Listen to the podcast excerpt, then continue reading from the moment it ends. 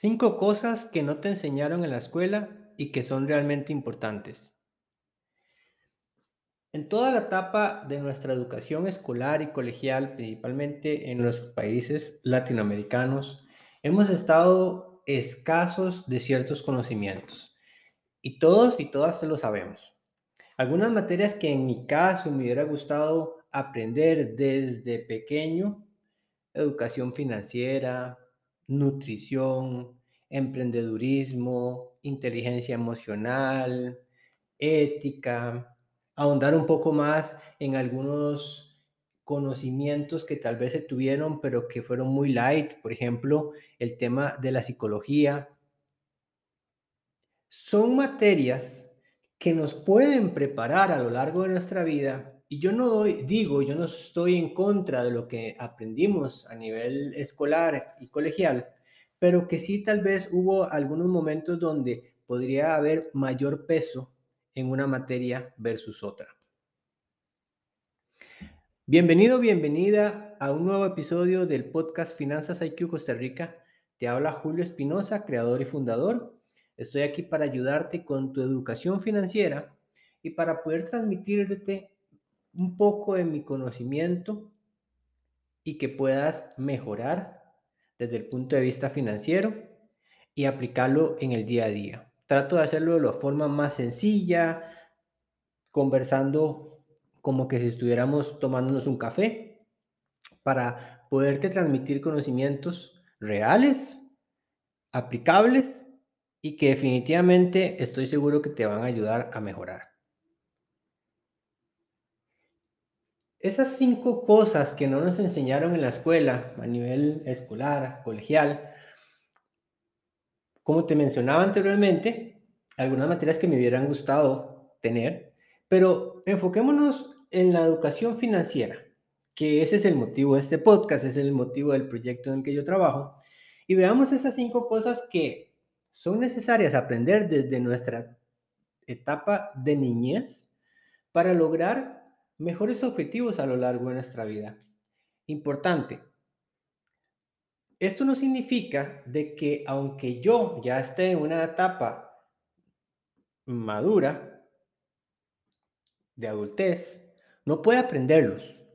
Y ojo aquí, algo que yo sí soy muy insistente con las personas con las que trabajo de forma individual en las sesiones uno a uno, es si bien es cierto, yo no tuve la oportunidad de aprender en mi niñez ciertos temas que hubiese sido mejor aprenderlos en esa etapa, no estoy exento de aprenderlo ahora y tengo la obligación hacia mí, no hacia nadie, hacia mí, de aprenderlas, de ir a buscar cómo aprender lo que no obtuve anteriormente.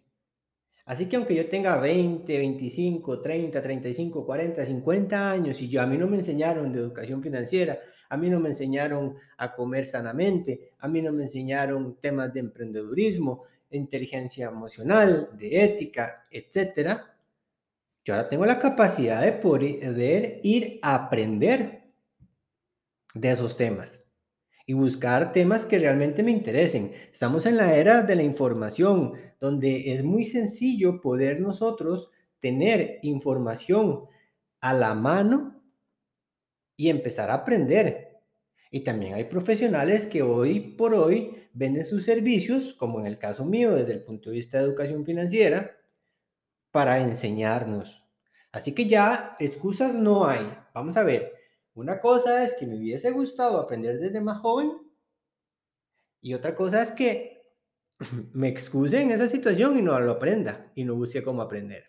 ¿De acuerdo?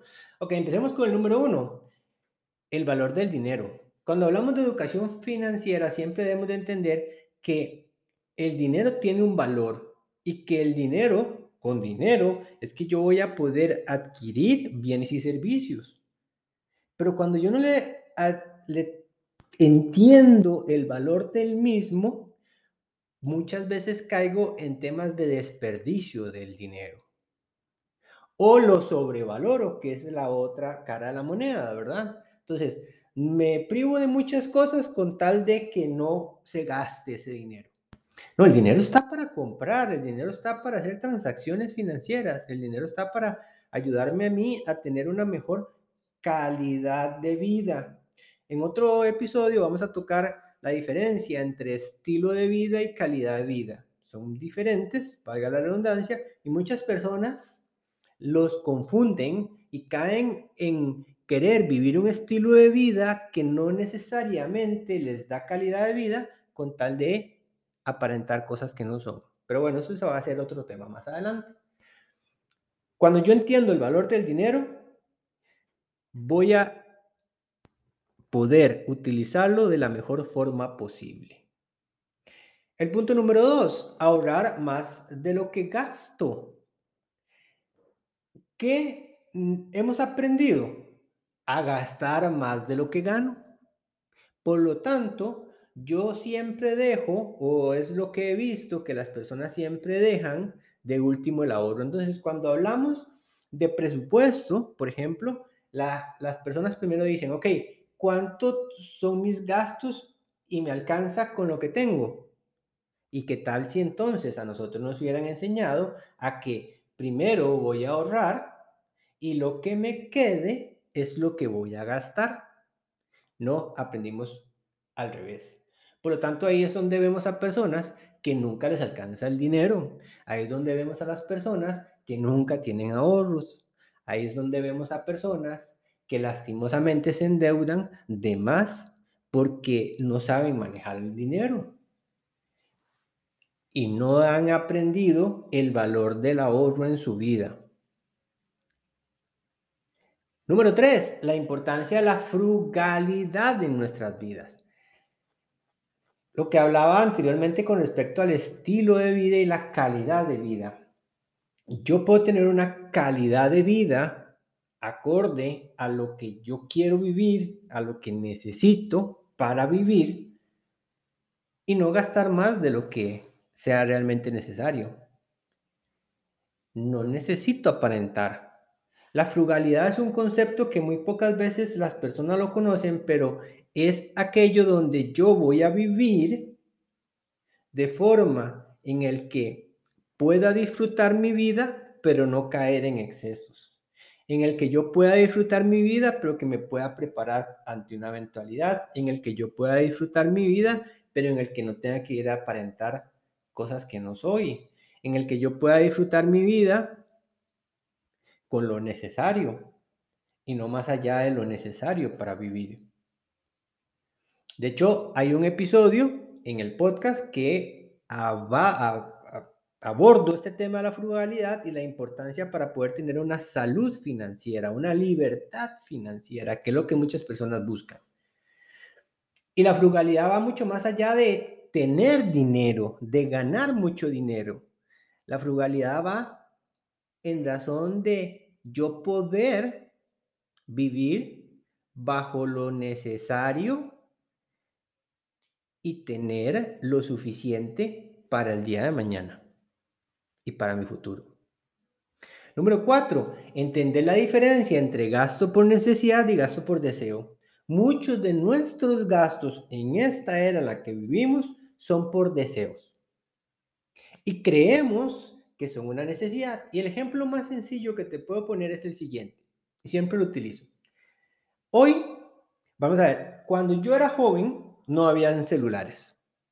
Cuando hablo de joven, que mi etapa de 15 años, eh, los celulares, los celulares que estuvieran a la mano de la mayoría de las personas fue a partir de los 20, de mis 20. Por lo tanto, que eso fue a inicios de los 2000. Antes era muy complicado tener un celular, por lo menos en Costa Rica.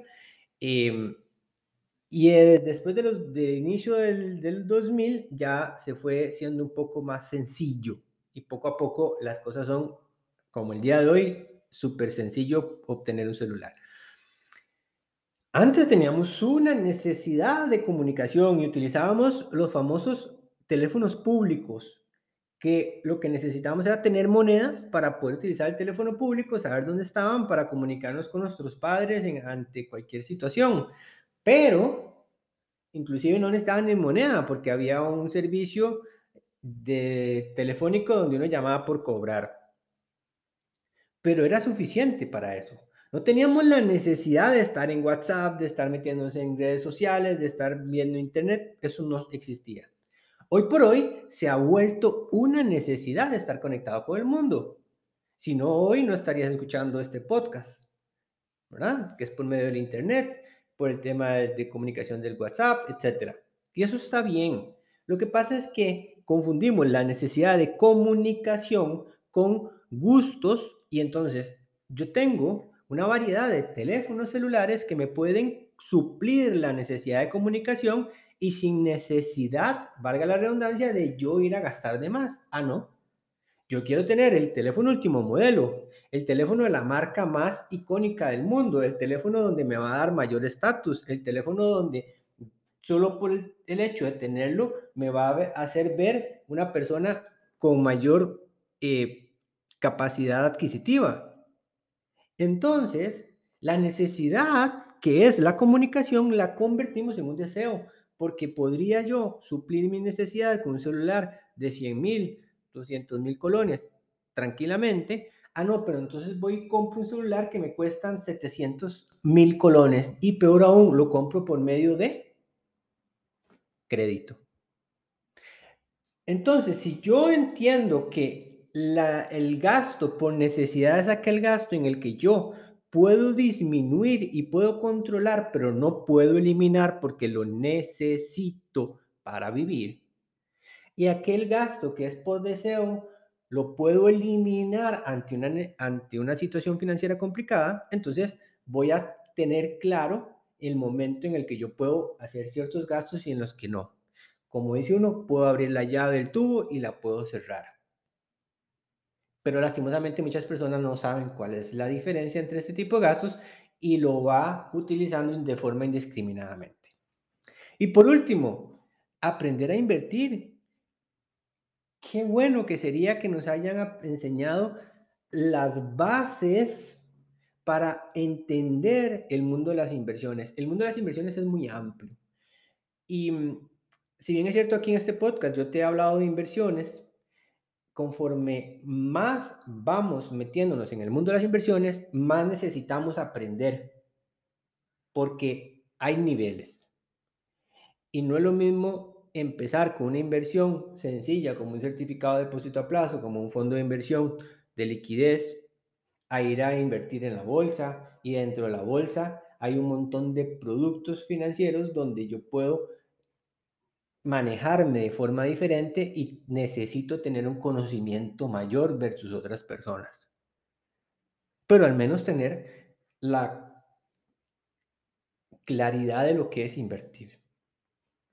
Yo creo que estas cinco cosas que nos hubieran enseñado dentro de la materia, digamos así, de educación financiera, haría mucho la diferencia con las personas. Y hay otro montón de cosas, cómo manejar el dinero, cómo manejar las deudas, hasta qué porcentaje de endeudamiento yo podría tener dentro de mi flujo de efectivo, cómo hacer un presupuesto, cómo controlar mis gastos, cómo manejar las emociones. O sea, es cualquier cantidad de cosas que podemos ver dentro de las, el tema de educación financiera. Pero solo quería compartirte estas cinco. Espero que realmente te hayan interesado. Recordá que si necesitas que te apoye en sesiones uno a uno, que ese es uno de mis principales servicios, me puedes contactar por mis redes sociales, Finanzas IQCR. Si necesitas, si trabajas en una empresa donde crees que podemos llevarle charlas a los colaboradores para que entiendan el manejo de su dinero y podamos ayudarles, entonces, igual forma me puedes contactar por medio de mis redes sociales y con mucho gusto yo doy charlas y talleres a empresas que trabajan de una forma socialmente responsable con sus colaboradores y les vamos a llevar educación financiera. Recordad que la educación financiera va a ser la diferencia en la forma en la que vivas de forma financiera, valga la redundancia. Muchísimas gracias, nos escuchamos pronto. Chao.